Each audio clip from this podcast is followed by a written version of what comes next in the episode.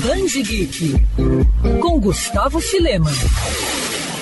A turma da Mônica vai se encontrar com Garfield, sim, aquele mesmo gato laranja e rabugento das tirinhas e desenhos animados que adora lasanha. O crossover foi anunciado pelo criador da turminha, Maurício de Souza, durante o painel na Comic Con Experience Worlds, que devido à pandemia foi realizada de maneira online este ano. O encontro entre os dois universos acontece por conta de uma parceria entre a Maurício de Souza Produções, a Panini e a Viacom, empresa dona do canal Nickelodeon e atual detentora dos direitos de Garfield. Ainda não há informações sobre a história ou a data de lançamento, mas a gente pode ver pelo teaser divulgado no evento que o Mingau não ficou muito feliz com a chegada desse gato preguiçoso ao bairro do Limoeiro. Vale lembrar que essa não é a primeira vez que a Mônica e seus amigos se encontram com personagens de outros universos. Recentemente foram publicados aqui no Brasil crossovers com a Liga da Justiça, Jovens Titãs e Ação e também com personagens do mangaka Osamu Tezuka, como Astro Boy.